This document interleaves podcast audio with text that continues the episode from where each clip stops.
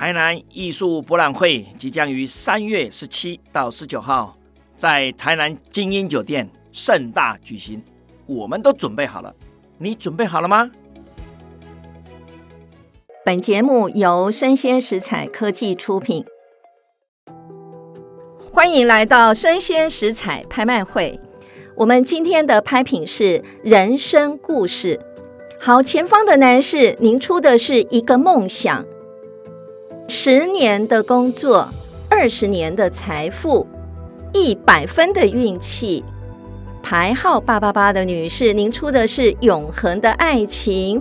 后方还有一位男士，您出的价钱是？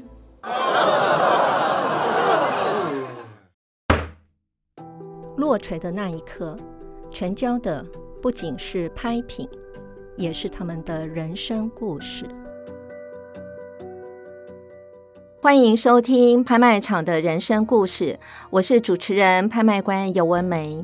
这是全台湾第一个以拍卖官亲身经历的故事来贯穿整个节目的内容。落锤的那一刻，成交的不仅是拍品，也是他们的人生故事。你知道吗？曾经呢，我呢被比喻为游走在两岸文化交流上的一支玫瑰哦。呃，有这个封号啊，当然是其来有自了啊。今天这一集呢，其实我就是要第一次跟大家来空中解密哦。为什么我会有一个这样子的机缘呢？去考拍卖官的执照？那这一集呢，真的就是呃，来剖析一下哈，拍卖官尤文美啊，他是怎么发迹的哦。这个话说，这个应该要从，应该是要从二零一三年吧，二零一三年开始说。那那一年呢，我刚好有一个机缘，受到邀请啊，到陕西的咸阳去担任一个活动的评审。那一个活动呢，是呃中国的一个各省的高中啊，有关于文化遗产的世界的一个活动啊啊，我到那边呢去担任评审。那我要出门前呢，我当然是跟我当时我还在立法院工作，我就跟我立法院的老板啊，我就跟他说，我说哎，老板，我要请个五天假。他听了以后呢，他就跟我讲，他说你要去哪里呀？我说哦，我要去咸阳啊！突然他就表情哦，非常的开心，我觉得好奇怪。他就跟我讲说：“哎，文玫，你啊，再多请个三天。”我说：“哇，怎么有这么好的老板啊？”我说：“请五天，他给我八天。”他就跟我讲说：“啊，不过呢，你先到西安，因为西安的机场其实在咸阳啊，咸阳到西安之间呢，只有一个小时的车程。那我呢？”哎，也就提前了三天到西安，但出发前我就问我的老板了，我说：“哎，那我为什么要提前三天去呢？”他就拿出了一张照片，那那一张照片呢，是一尊佛像的照片。他就跟我讲，这个去年，也就是二零一二年啊，他跟他的太太到西安去游历，在一个寺庙叫兴善寺啊，他在兴善寺里面呢，有看到一尊佛像。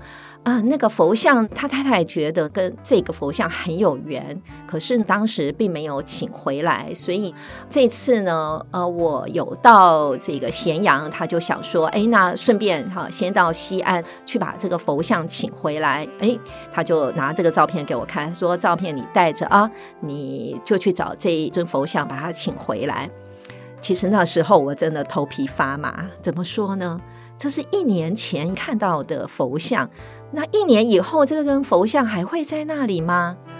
啊，那真的。然后第二个呢，我西安一个人我都不认识，真不知道要从何找起。所以呢，刚好那段时间呢，呃，有一位朋友他告诉我说，哎，他西安有一位企业家哦，他可以协助我，帮我订住宿，然后准备一个司机啊。好，那我就这样出发喽。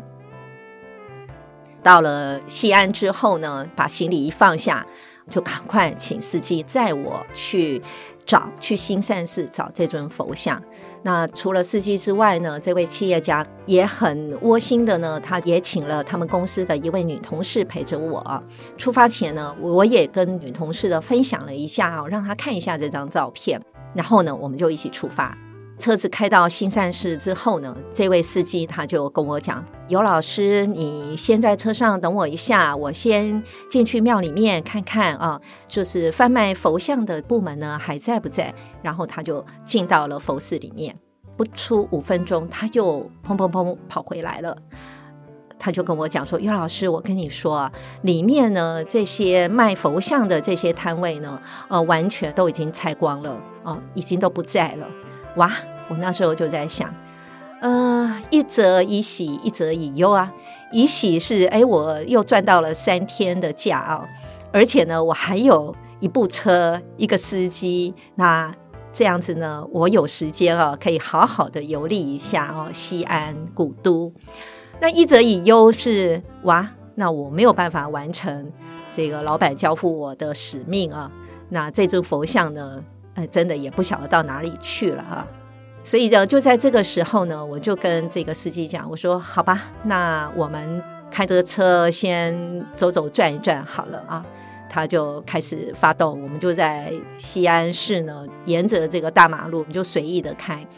我记得开没有多久，正在等一个红绿灯，嗯、正在等一个红绿灯，我就看到红绿灯的另外一头呢，哎，怎么有一家店啊？那个店的招牌写“佛像超市”，我就在想，哇，佛像还有超市啊，哇，真的是令人大开眼界哦。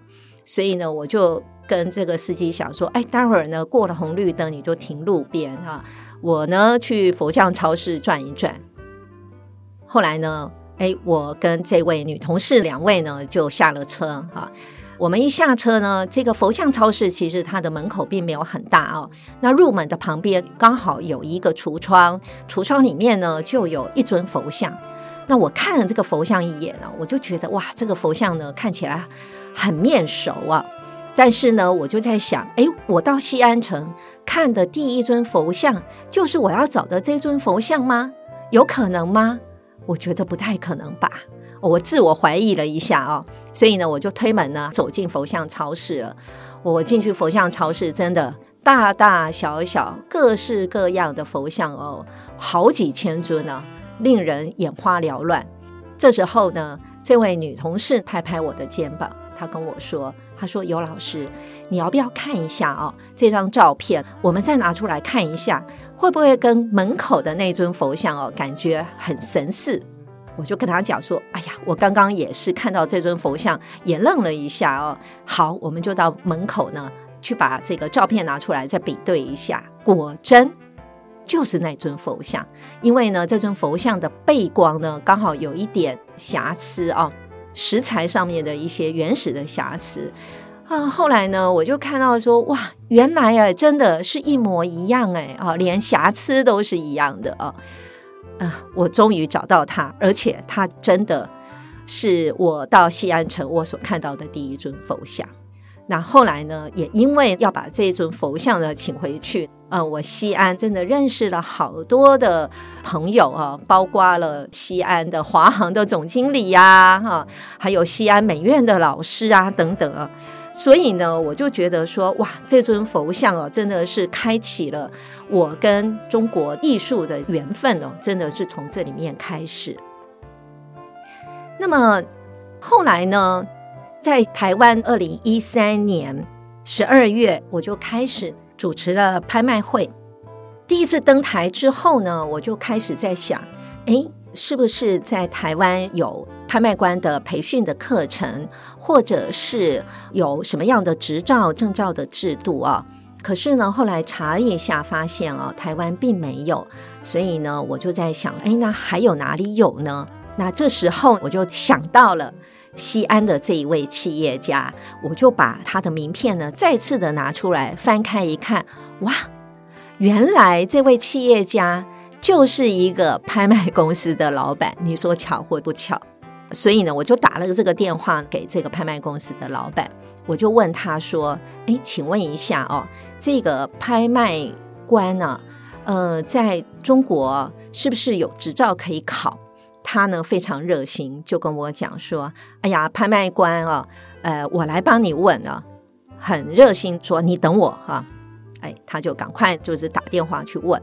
哎，真的隔没有太久，他就回电话了，跟我讲说：“文梅，我跟你说啊，在我们中国是有拍卖官执照可以考，但是呢，呃，台湾人呢目前没有开放给台湾人考啊。”我那时候愣了一下哦。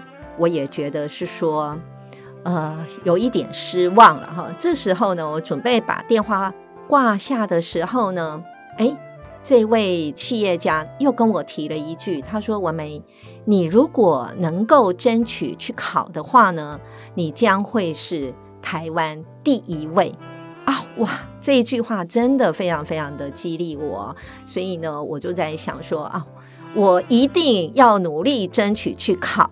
那怎么样去争取呢？哇，问题又来了啊！因为没有开放给台湾人考嘛，怎么办呢？后来我还是又打电话请教这一位拍卖公司的老板。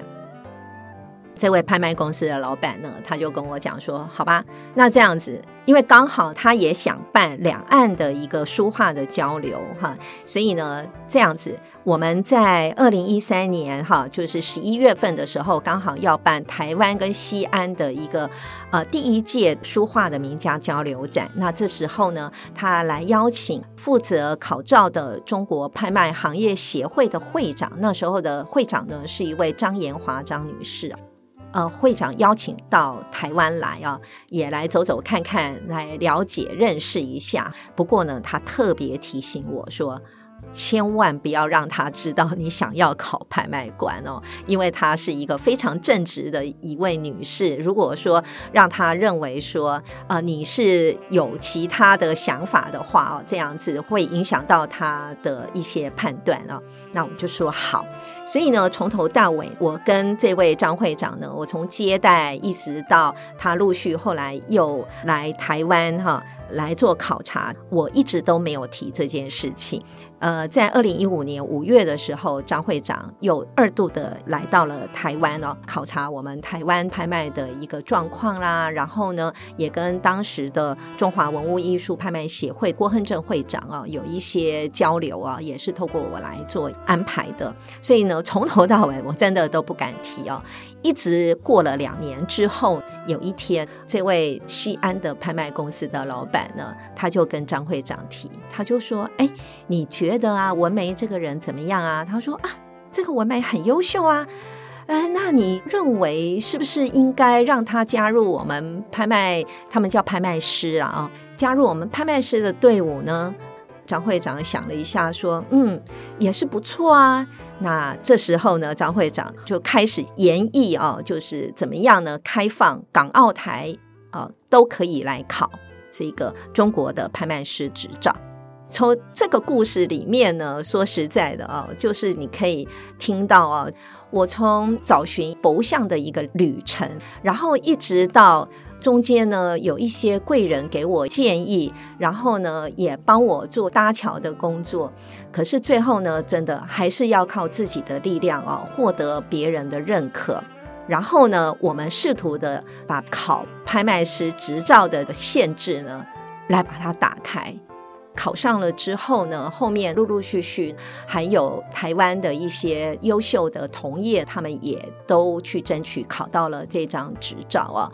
我当然觉得说，哎，这个在历史的一个节点吧，哈，应该在台湾的拍卖产业人才培训的一个历史的一个节点哦。我觉得真的，我站在这个开门、推门、破门的一个角度哦，我觉得这真的是上天非常巧妙的安排哦。那考试的过程呢，我以后会再跟大家分享。在二零一五年通过了考试之后呢，二零一六年三月，我拿到了这张拍卖官的执照。拿到了以后呢，其实你就可以在中国哈，呃，或者香港也都可以来直锤，可以来拍卖啊。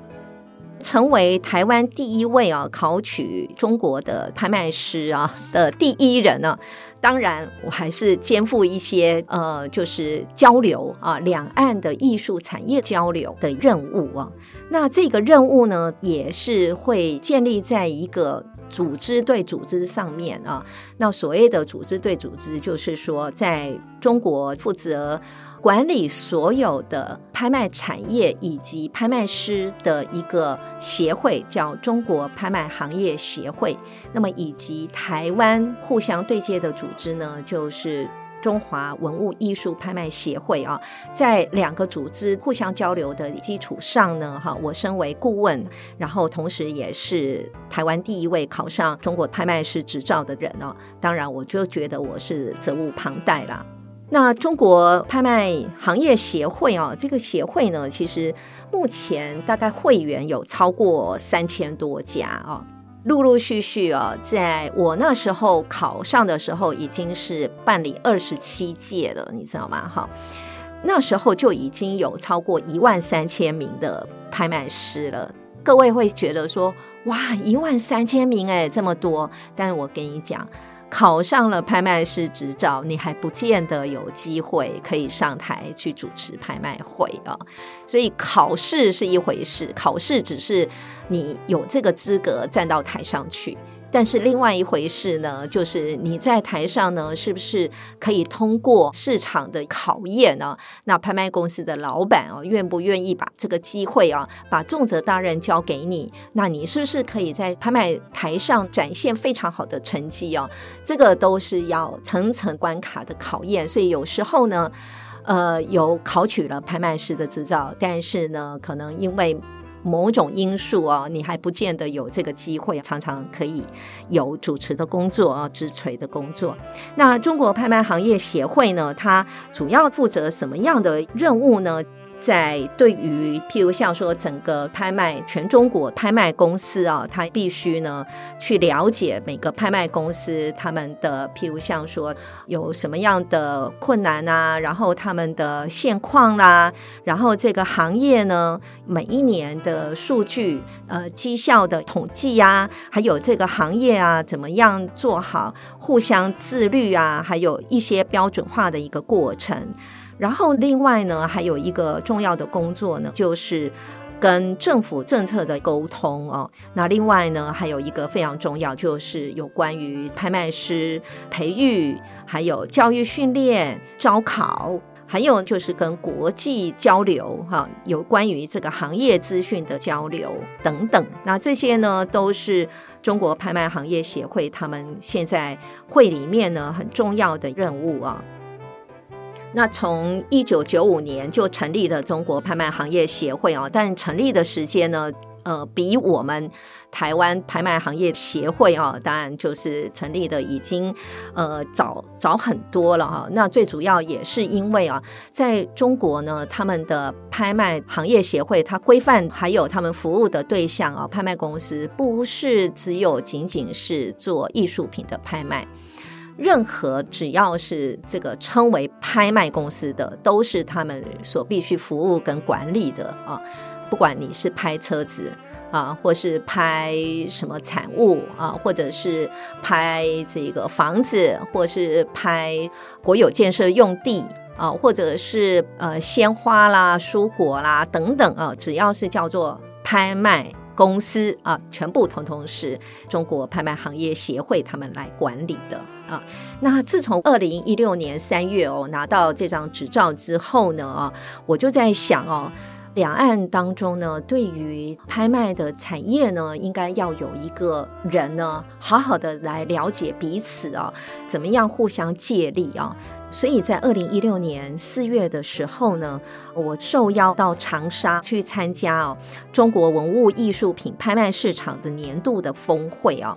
那这个峰会呢，其实那一场的峰会啊，有一个非常非常重要的事情哦，就是因为我在那个峰会当中呢，我有受邀演讲嘛。那我那时候受邀演讲的题目是台湾与大陆艺术市场的互动愿景啊。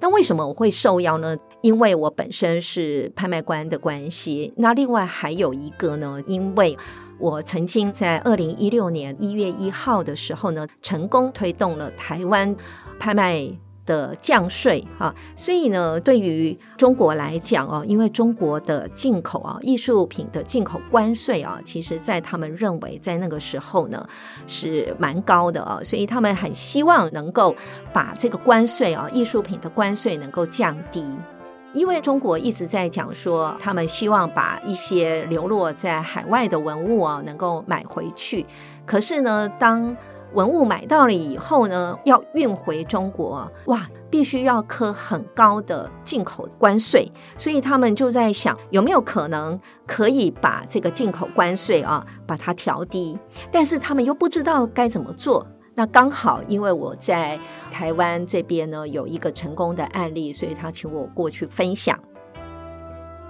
那在这个分享的过程啊，其实我也一直呃有提醒，因为说实在的，两岸的政治体制是截然不同的啊。在台湾可以做这样成功的推动，在中国呢，应该用什么样的方法啊？在演讲的过程中呢，我发现，在台下哎有一位是中国文物局的官员啊，坐在台下聆听，哎，我灵机一动。虽然是对着大家演讲，可是呢，哎，我的眼睛就专注在这一位啊官员身上啊。其实呢，我就是给他建议啊，我说呢，是不是应该要有一个专门来做中国及国际主要的国家哈跟地区的文物进出境的一个管理，还有税率的研究啊。那有一个研究报告之后呢，再交给譬如像是呃这些政府官员哈，或者是让他们的人大哦来做提案。那这样子的话，这些政府部门他们在推动调降税率呢，也比较有一个依据啊。那过去在台湾，我们其实也就是这样子，让政府知道说。真实的状况啊，那还有一个研究数据来作为佐证。那我这样子的提议呢，果真呢有效，你知道吗？哈，在二零一六年啊，我那时候去的时候是四月嘛，哈。六月的时候，中拍协就通知我，他说：“诶，文物局他们有接受我这样子的一个建议哦，所以呢，他们打算要做一个这样子的，就是中国跟国际主要国家跟地区的文物进出境税率的一个呃调查研究，然后他希望是我也成为课题组的专家之一哦。”共同来提交研究报告。那这个研究报告呢，提交出去之后呢，再由人大这边来作为提案哦。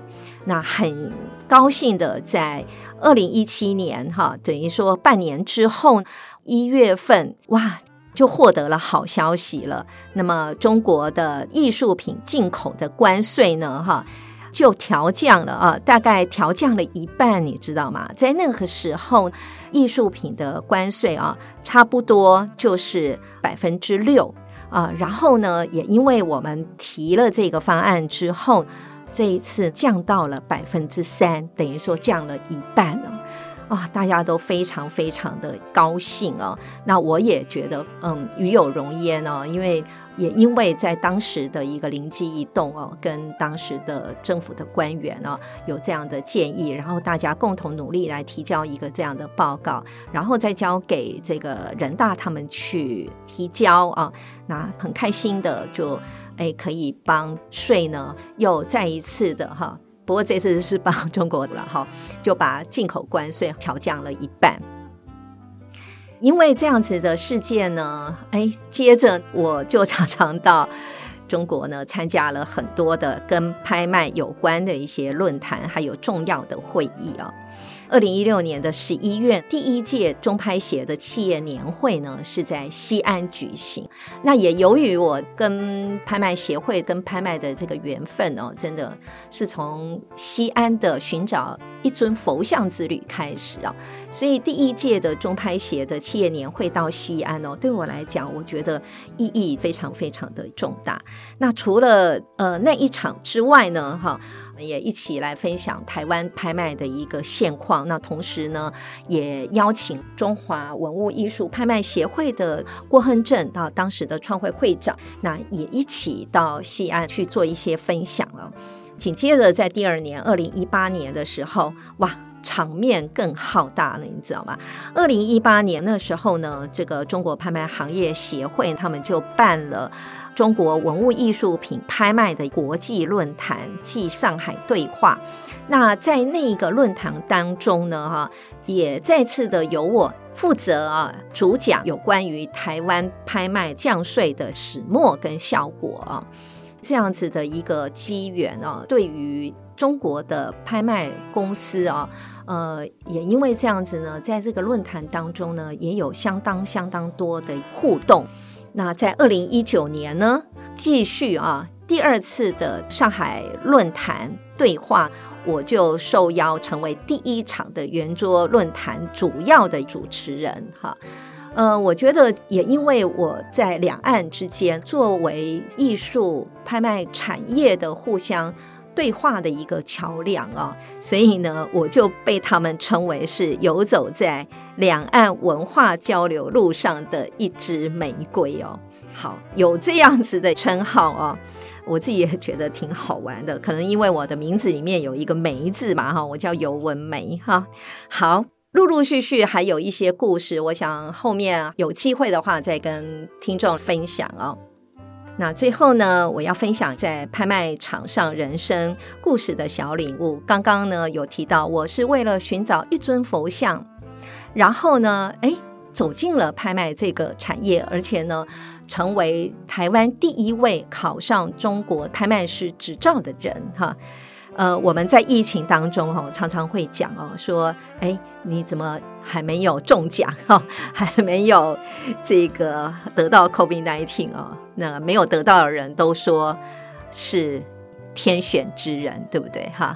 但是呢，我要引用这一句话哈，我觉得呢，在艺术的拍卖产业，文美应该也是天选之人吧？哈，先做第一，然后力保唯一。所有的事情，只要是对，就做，做了就对了。好，今天的节目就到这个地方告一个段落喽。落锤的那一刻，成交的不仅是拍品，也是他们的故事。我是节目主持人、拍卖官尤文梅，邀请你继续锁定我最新的 Podcast 节目《拍卖场的人生故事》。感谢您的收听。期待下一次与您空中再次相遇，拜拜。